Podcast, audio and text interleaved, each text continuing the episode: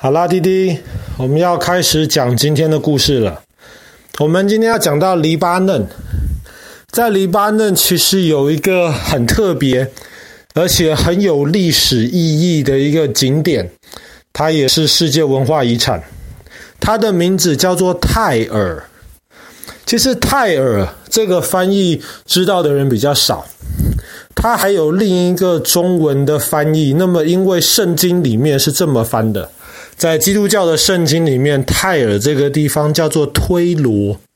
那么讲到推罗的这个中文，可能知道的人会比较多一点。但我们还是用泰尔好了。泰尔这个地方很特别的是，因为在以前古老的这个泰尔的这个城市，其实不是一个城市，是两个城市。一个城市在岸边，可是另一个城市呢，是伸出去。在一个地中海的岛上，这两个泰尔城呢，你要说是一个也可以，一个在海中城，一个在岸边城，他们两个其实是互相支援的。泰尔人其实很早很早以前，他们就是一个非常好的水手，他们很会操作船，再加上泰尔的这个海中城周围其实又是很好的港口。所以在海中城的泰尔人呢，他们就会到处开船，在地中海不同地方做生意。那么在陆地城的这个泰尔人呢，他们主要的任务就是提供海中城的泰尔人食物、水，还有木头。那么为什么要木头呢？以前盖房子要木头，再加上这个海中城的这个泰尔，其实是非常特别的，因为根据以前历史的记载，它是在岛上，可是这个岛旁边都是悬崖，这个悬崖其实是用很高大的那些木头钉出来的，可能有五十公尺那么高。为什么这个海中城周围要有五十公尺人造的悬崖？其实最主要的原因是为了防守。你想想看，五十公尺那么高啊，那么敌人的船即便攻到了这个海中城的周围，其实也爬不上去。那么传说当中，以前泰尔的这个国王，他有一个女儿叫做欧罗巴。欧罗巴非常非常的漂亮。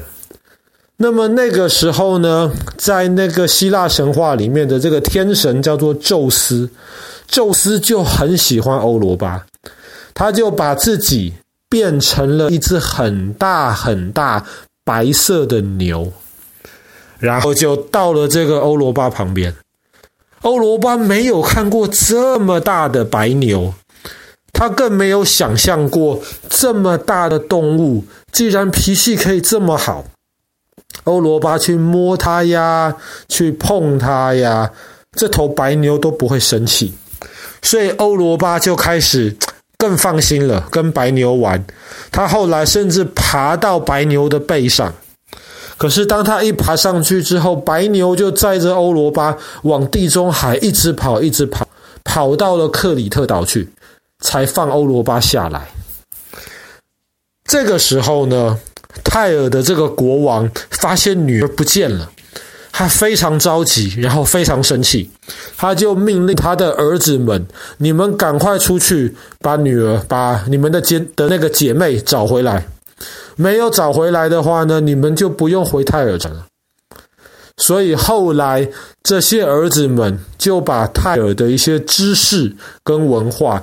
带到了整个地中海周围的其他地方去，那也是为什么今天欧洲这个地方，在以前从泰尔的角度来看，就是地中海那一边的大陆。欧洲的英文其实原来的字就是欧罗巴 （Europa）。是跟泰尔来的，当然这是一个故事，可是这个故事其实同时也表现了以前整个欧洲这个地方受到泰尔的影响多大。那今天我们去泰尔这个地方的话，我们会发现它原来的那个海中城泰尔已经跟这个陆上城泰尔中间有一条长堤连在一起了，所以海中城已经不是一个岛了。为什么会这么样子呢？其实最主要还是因为以前有一个非常非常厉害的一个国王，叫做亚历山大大帝。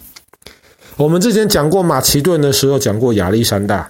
亚历山大他是历史上面最会打仗的一个人之一，他在战场上面从来没有输过。他从马其顿出发，一路打到了印度去。当他在中亚的这一段的时候，最大的敌人是波斯。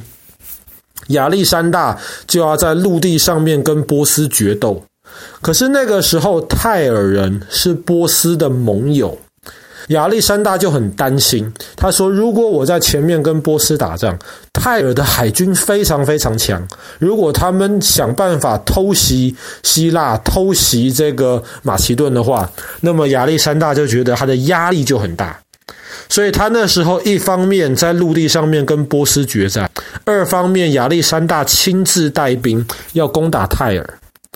他知道泰尔的海军非常厉害，而且他知道这个海中城泰尔基本上是打不下来的，那个五十公尺人造的那个悬崖是爬不上去。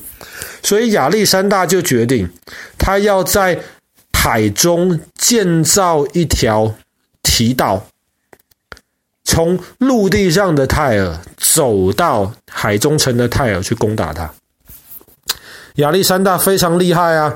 这条提道其实没有多久就建完了。建完了之后呢，亚历山大大帝他就带着很高大的工程车，沿着提道上面去攻击海中城泰尔。一开始，那泰尔人吓到了，从来没有看过这么高的东西还可以移动，上面还可以射下来这一些弓箭。所以一开始泰尔人是觉得，哎呀，这个东西太可怕了，吓到了。可是泰尔人其实很聪明，他们后来就发现了有一个办法可以对付这个工程车。工程车是木头做的。那个时候，泰尔的海军很强大的时候呢，他们就决定造一些运输船。这个运输船很特别，它运的东西都是火药，很容易点火着起来的这种东西。当然不是我们现在想的那个火药了，反正是那种很容易着火的那种东西。而且那个船前面还有非常长的木头，上面涂满油。所以，当这船本身点火的时候，前面长长的木头很快就会烧起来，这整艘火船就可以冲到那个堤防去，冲往那个像工程车这样子的东。亚历山大的这个堤防也没有用，怎么办呢？可是这个时候，亚历山大已经在陆地上面打败了波斯的主力。这么这个时候，地中海上面本来波斯的很多其他盟友知道，哎呀，原来波斯被打败了，他们就开始投降亚历山大。在短时间之内，亚历山大就召集了足够的船，可以跟泰尔在海上决战。这个时候，泰尔就有点怕，他们亚历山大这么短时间之内就有这么多的船，他该怎么办呢？他们那个时候就想办法要偷袭亚历山大。他们知道亚历山大大帝在中午的会去休息一下，他们就选好在中午的时间，泰尔的海军全部出现。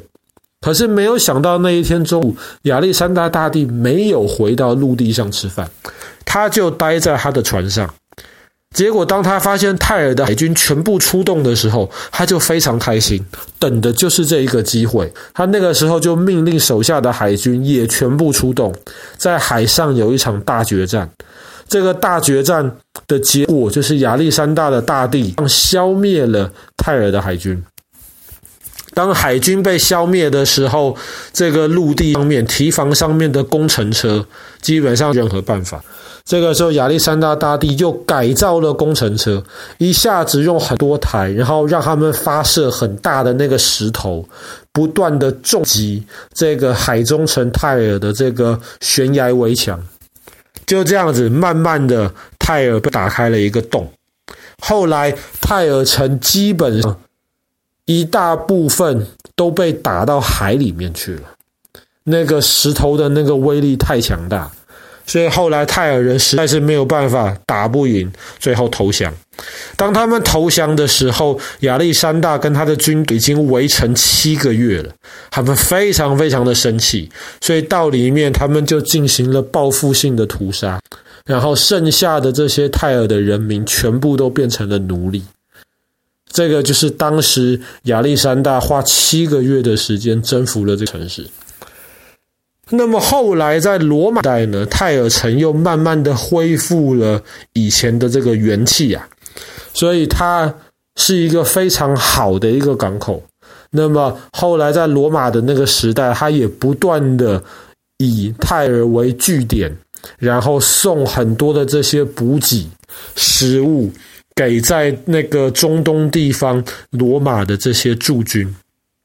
那么后来这个城市，那么因为海军其实这一些技术越来越发达，所以泰尔人的这个航海的优势慢慢的就不在了。那么这个城市直到中世纪，它的这个重要性才慢慢的的消失。今天的泰尔城其实中间还是留有很多这种希腊时代留下来的这些遗迹，所以它是这个世界文化遗产。但是，当然，跟亚历山大大帝在攻打花了七个月的那个泰尔城比，当时已经看不到现在任何能够留到今天的遗迹了。好啦，那么我们今天的故事就讲到这边。当时给亚历山大大帝非常头痛的这个黎巴嫩非常重要的一个城市泰尔。